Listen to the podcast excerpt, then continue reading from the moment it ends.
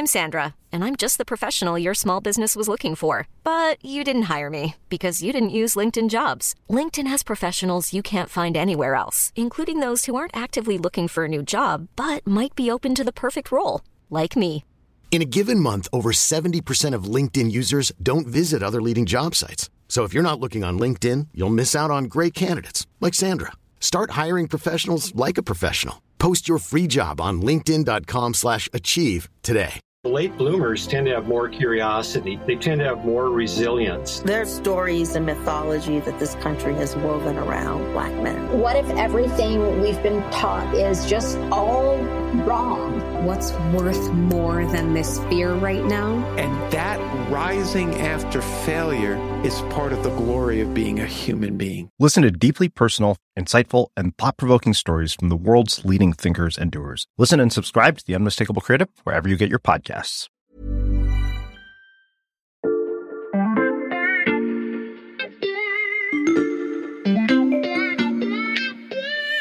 Salut, c'est Xavier Yvon. Nous sommes le mardi 26 avril 2022. Bienvenue dans La Loupe, le podcast quotidien de l'Express. Allez, venez, on va écouter l'info de plus près. Chers auditeurs, encore plus que d'habitude, je vais vous demander de bien tendre l'oreille. Reconnaissez-vous ce son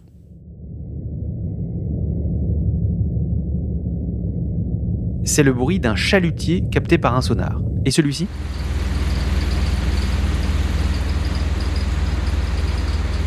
Comment ça? Vous n'avez pas reconnu une plateforme pétrolière offshore? Et là?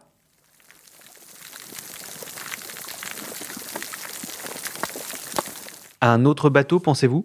Raté, ce sont des crevettes. Pour vous, et pour moi je vous avoue, ces sons ne sont pas très reconnaissables. Mais des experts en acoustique, eux, sont capables de les identifier depuis un sous-marin. Rien qu'avec le bruit des hélices, ils peuvent donner le modèle exact de chacun des navires qui passent à la surface, même à plusieurs kilomètres. Sous-marin. Propulsion nucléaire. Pas américain. Pas anglais. Sous-marin nucléaire lanceur d'engins. Vous aviez donc peut-être déjà entendu parler de ceux qu'on appelle les oreilles d'or, mais il y a moins de chances que vous connaissiez les yeux d'or. Eux n'analysent pas des sons, mais des images satellites, une colonne de chars le long d'une frontière, un quartier après un bombardement. Des yeux d'or, il y en a des centaines dans l'armée française. Depuis le début de la guerre en Ukraine, ils scrutent sans cesse des images satellites pour surveiller et prévoir l'évolution du conflit, avec désormais le renfort de l'intelligence artificielle.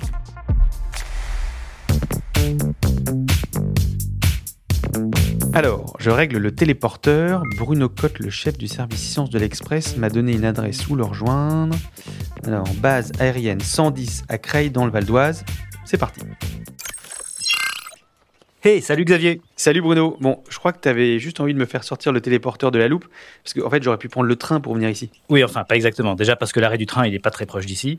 Euh, et ensuite, euh, parce que c'est pas très simple de rentrer sur cette base. On Mhm. est quand même sur un site euh, totalement protégé où est installée euh, la direction du renseignement militaire, la fameuse DRM. Avec le téléporteur, au moins, tu as pu éviter tous les contrôles, les deux rangées de murailles en barbelés, le bataillon armé et même les bergers allemands. Ah oui, quand même. Euh, Il y a beaucoup de bâtiments. Tu, tu es sûr du chemin, Bruno? Oui, oui, suis-moi, suis-moi. La, la direction du renseignement militaire est divisée en plusieurs branches. Et Mhm. là, on va aller dans l'une des plus importantes que l'on appelle le CF3I, c'est-à-dire le Centre de formation et d'interprétation interarmée de l'imagerie. Fais-toi un peu plus discret parce que on se balade pas comme ça sur cette base et on va suivre cet officier. Comme tu le vois, c'est un peu le bureau des légendes ici. Là, c'est le hall d'entrée. À gauche, tu as les, les bureaux administratifs. Et à droite, là par là, il y a une salle principale où se trouvent les fameux yeux d'or. C'est ce qu'on appelle ici des IP pour interprète photo. Ils travaillent dans une pièce presque plongée dans le noir avec plein plein d'écrans d'ordinateur. C'est cette porte-là Ah non, non, non, non. Oh là, euh, arrête-toi, on peut pas rentrer. hein. Euh, Ok. Malheureusement, euh, c'est un lieu classé secret défense. En fait, moi, je suis déjà venu il y a quelques jours. Et pour faire simple, les militaires n'acceptent pas ce genre de reportage. Mais après avoir un peu insisté, euh, le boss des Yeux d'Or, le capitaine de vaisseau Olivier, a fini par accepter de me rencontrer pour m'expliquer leur travail. Bon, j'ai bien compris. On peut pas trop parler ici. On retourne au studio et tu nous racontes tout ça. Au moins ici, on n'a pas de barbelé. Installe-toi, Bruno. Euh, tu nous disais donc que tu avais pu parler avec le patron du CF3I. Les militaires sont des gens plutôt pragmatiques et pour m'expliquer ce qu'on fait au CF3I, il a commencé par me montrer deux images. Je te les ai apportées d'ailleurs. Euh, regarde, qu'est-ce que tu vois sur la première là? Alors, euh, je dirais un avion, mais je suis pas très sûr.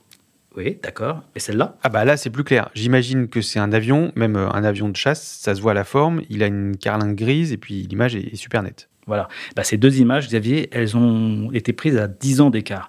La première a été prise autour de 2010 mhm. grâce à un satellite baptisé Helios. Et effectivement, elle permet, tu vois, juste de distinguer la silhouette d'un avion. Donc j'avais bon. T'avais bon. Mhm. La deuxième, par contre, elle a été prise avec euh, la dernière génération de satellites militaires d'imagerie, baptisée CSO. Et là, euh, les progrès en termes de résolution sont assez, sont assez fulgurants. Tu vois effectivement l'avion, tu vois le modèle d'avion. En l'occurrence, ici, c'est un MiG-25. Mhm. Euh, tu vois son armement et, tu peux même voir, si tu es assez fort, sa plaque d'identification. Bah, si on arrive, nous, euh, avec nos yeux, disons, normaux, à voir tout ça, à quoi ça sert d'avoir des yeux d'or? Ils font quoi ces, ces IP bah, la définition que me donne le, le, chef du CF3I, elle est assez claire. Le cœur de notre métier, c'est détecter, reconnaître et identifier. Ces, IP sont des, sont des yeux ultra performants et peuvent passer parfois plusieurs heures sur une seule image et ils voient ce que n'importe qui ne verrait pas. De tout petits détails qui donnent des indices plutôt importants. Par exemple, ils peuvent scruter un site, on appelle ça un théâtre d'opération, pour jauger l'état des troupes en présence et les différents mouvements. Ça peut être des blindés, ça peut être des batteries, ça peut être des mouvements de troupes. Et pour voir tout ça, il faut un regard assez acéré. On l'a, récemment constaté avec ce conflit en, Ukraine, on assiste à une véritable guerre d'images, avec aussi l'apparition de fake images, mhm. comme il existe des fake news, et les armées françaises qui ont leurs propres moyens satellitaires ont une forme d'autonomie, je dirais même de souveraineté, pour vérifier si les images qui circulent sont des vrais ou des montages. Attends, attends, des, des fake images, c'est quoi ça? Oui, oui, absolument. Historiquement, et je dirais que de, même depuis la nuit des temps, les militaires utilisent des leurres pour tromper l'ennemi. On l'a vu euh, assez récemment dans les années 90 en, Irak, quand Saddam Hussein euh, utilisait des chars baudruches. Donc des faux chars euh, Des faux chars, qui donnent l'impression d'avoir des forces très importantes. on sait qu'il en existe aussi en Ukraine. Et comme on sait qu'il existe aussi des technologies pour camoufler les vraies armes. Et ces yeux d'or peuvent déceler ces petits détails qui finalement en disent, en disent beaucoup. Est-ce qu'on sait qui sont ceux qui travaillent euh, dans ce service, les, yeux d'or français? En fait, il n'y a pas de cursus spécifique, il n'y a pas d'école, il n'y a pas de cycle universitaire. Les IP sont recrutés dans les trois armées, air, terre, mer, avec des profils souvent très différents. ils sont plutôt jeunes, euh, ils ne sont pas forcément surdiplômés, certains ont suivi des études de géographie, de photographie, et une fois qu'ils ont été sélectionnés, ils sont pris en charge sur la base de Creil et ils reçoivent une formation. Et à Creil, il y en aurait, allez, on dit 120, 150 en permanence euh, opérationnelle, 24 heures sur 24. Et au total, on compterait en France près de 500 personnes qui formeraient ce corps très particulier et qui notamment peut aller sur le terrain en cas de guerre.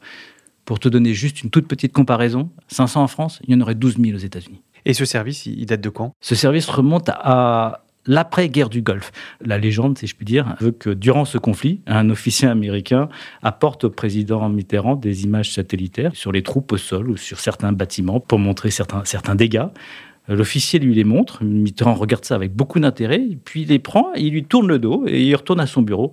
Et là, l'officier américain euh, l'appelle et lui dit euh, Non, non, non, ça, je ne peux pas vous le laisser, il faut me le rendre, c'est à nous. Il paraît que Mitterrand a été un petit peu vexé de, la chose et il a demandé à son ministre de la Défense de l'époque euh, de créer la direction du renseignement militaire avec cette composante en imagerie satellitaire, le CF3I.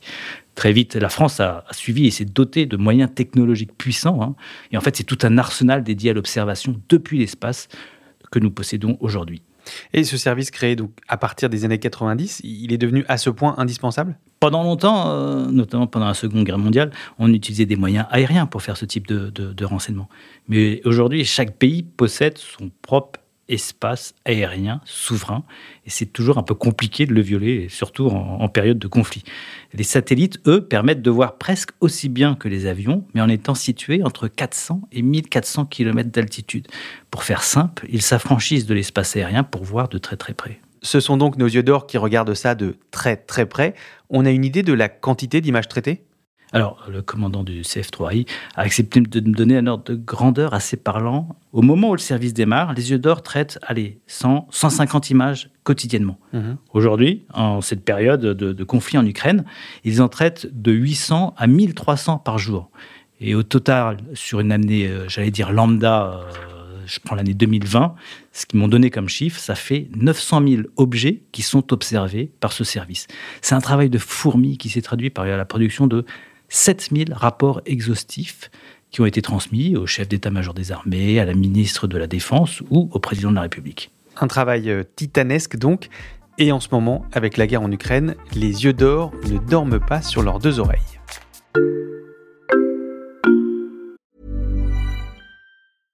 Hiring for your small business? If you're not looking for professionals on LinkedIn, you're looking in the wrong place. That's like looking for your car keys in a fish tank. LinkedIn helps you hire professionals you can't find anywhere else, even those who aren't actively searching for a new job but might be open to the perfect role. In a given month, over 70% of LinkedIn users don't even visit other leading job sites. So start looking in the right place. With LinkedIn, you can hire professionals like a professional. Post your free job on linkedin.com slash achieve today.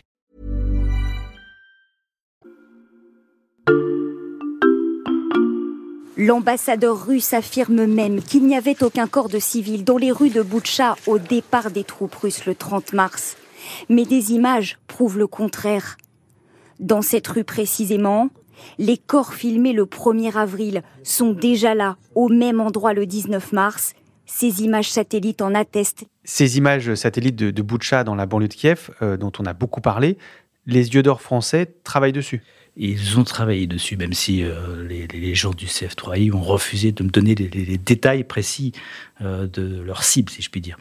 Euh, ils s'en sont même sortis par une espèce de, de, de pirouette. Ils, ils, disent tout simplement il suffit de suivre l'actualité et les principaux événements du conflit.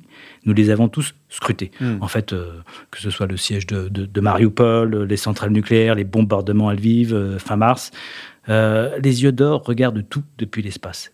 Mais l'utilisation d'images satellites pendant une guerre, c'est pas tout à fait nouveau, Bruno. Non, non, non, c'est pas nouveau. Mais par contre, ce qui est nouveau depuis, depuis l'Ukraine, c'est qu'on assiste depuis l'espace à l'évolution du conflit en direct. Mm.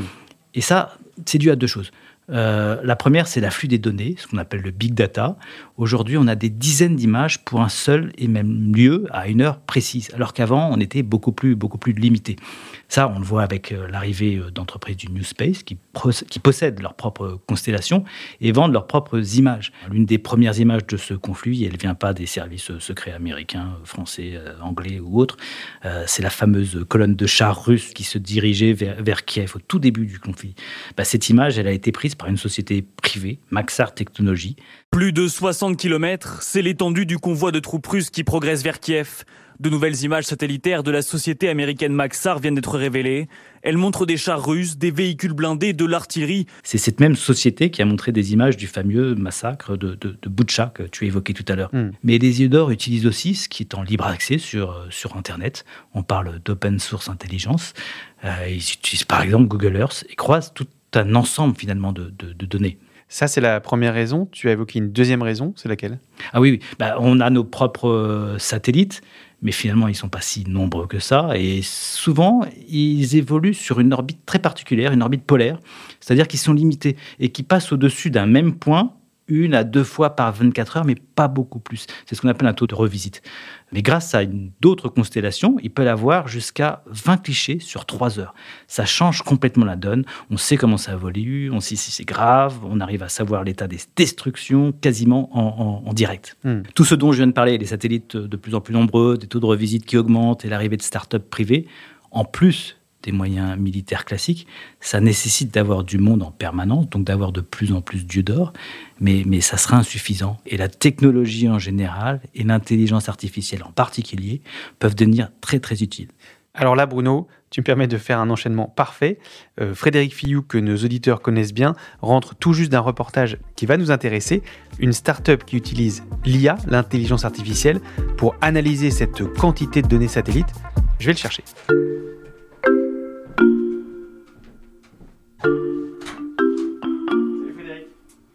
Salut Bruno. Salut. Alors, Frédéric Fillou, spécialiste tech au service économie, euh, tu t'es rendu chez Preligence, Preligence Preligence. Preligence, une entreprise française comment est-ce qu'elle aide le renseignement français? L'idée de préligence est née d'un constat qui a été fait par ses fondateurs, qui était que l'essentiel des images analysées par les militaires n'était pas utilisé faute euh, d'une main-d'œuvre suffisante. Parce mm. qu'effectivement, 1000 images par jour, auxquelles s'ajoutent toutes les images qui sont envoyées par les alliés, qui sont extrêmement nombreuses, pour 500 yeux d'or, dont une partie sont sur le terrain, c'est humainement impossible. Donc, euh, ils ont assez vite réalisé qu'il fallait avoir des filtres de premier niveau, des filtres automatisés. Donc, pour ce qui est de préligence, ils ne font pas directement d'analyse eux-mêmes. Ils fournissent à l'armée française des outils pour le faire. Ils veulent rester en dehors de l'interprétation d'images. Et au départ, donc l'armée était un petit peu méfiante. Ils ont regardé ces gens-là arriver avec leurs algorithmes d'une façon un petit peu suspicieuse. Et puis, ils ont assez vite réalisé que euh, les deux systèmes pouvaient fonctionner euh, en parallèle. Et, et, comment tout ça fonctionne, Frédéric? La spécialité de préligence, c'est l'analyse automatisée des images satellites. Ils sont partis d'une base de données qu'ils ont construite à partir de zéro. Donc ils ont acheté, d'un point de vue très pratique, des photographies aux sociétés que Bruno évoquait tout à l'heure, les Maxar, les Google Earth, etc. Ils ont nourri un algorithme extrêmement sophistiqué avec toutes ces images et ils ont appris à l'algorithme à comprendre ce qu'il y avait sur ces images. De façon très concrète, ils ont ce qu'on appelle labellisé chaque élément qui se trouvait sur une image. Ça pouvait être différents types de navires, euh, entre un sous-marin en surface et puis un cargo ou bien un porte-avions. Ça pouvait être différents types de, de, bombardiers, etc.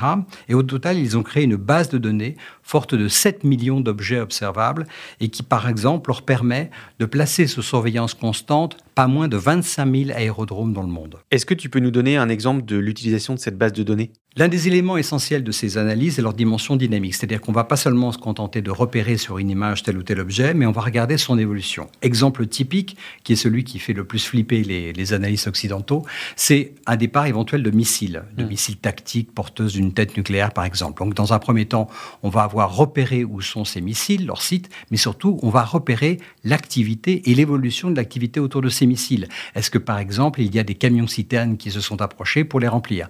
Pareil pour les bateaux lorsqu'il y a un gros porte-avions chinois, par exemple, qui est à quai, on va regarder ce qui se passe autour dans les jours qui suivent. On va détecter la présence de camions, on va détecter la présence de remorqueurs qui vont trahir un appareillage imminent. C'est donc un outil de plus pour les services de renseignement. Les services de renseignement modernes, effectivement, vont se nourrir non pas d'un seul système, mais de toute une catégorie de systèmes. On va avoir les analyses d'imagerie, les analyses d'images radar, et on va avoir également tout ce qui concerne le renseignement électromagnétique. Et on va compléter ça, parce que Bruno évoquait tout à l'heure, qui est l'OSINT, l'Open Source Intelligence, qui va consister à faire ce que les militaires appellent l'agrégation de données, la fusion de données, où on va prendre des éléments complètement hétérogènes, comme par exemple ce qui se passe sur Twitter, les bavardages sur les forums, euh, analyses de la presse. Tout ça va être fait par de l'intelligence artificielle, et en fait, on va chercher à collecter ces données et à les connecter de façon à détecter ce qu'on appelle des signaux faibles qui, lorsqu'ils vont être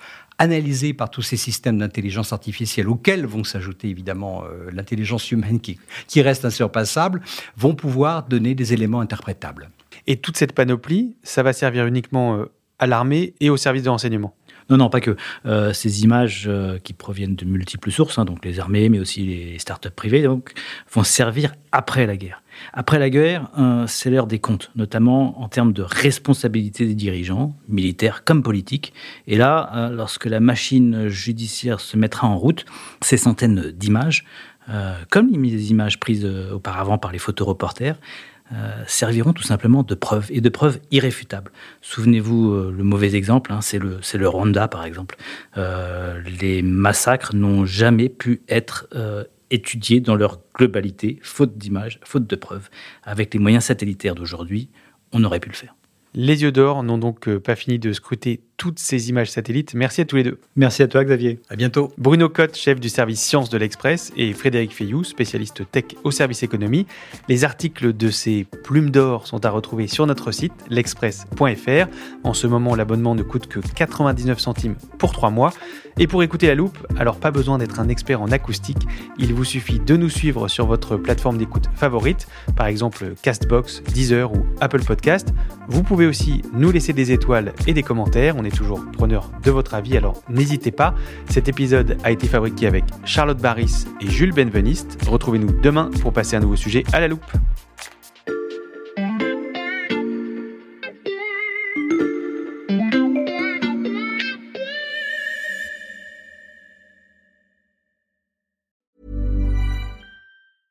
Late bloomers tend to have more curiosity. They tend to have more resilience. There's stories and mythology that this country has woven around black men. What if everything we've been taught is just all wrong? What's worth more than this fear right now? And that rising after failure is part of the glory of being a human being. Listen to deeply personal, insightful, and thought provoking stories from the world's leading thinkers and doers. Listen and subscribe to The Unmistakable Creative wherever you get your podcasts.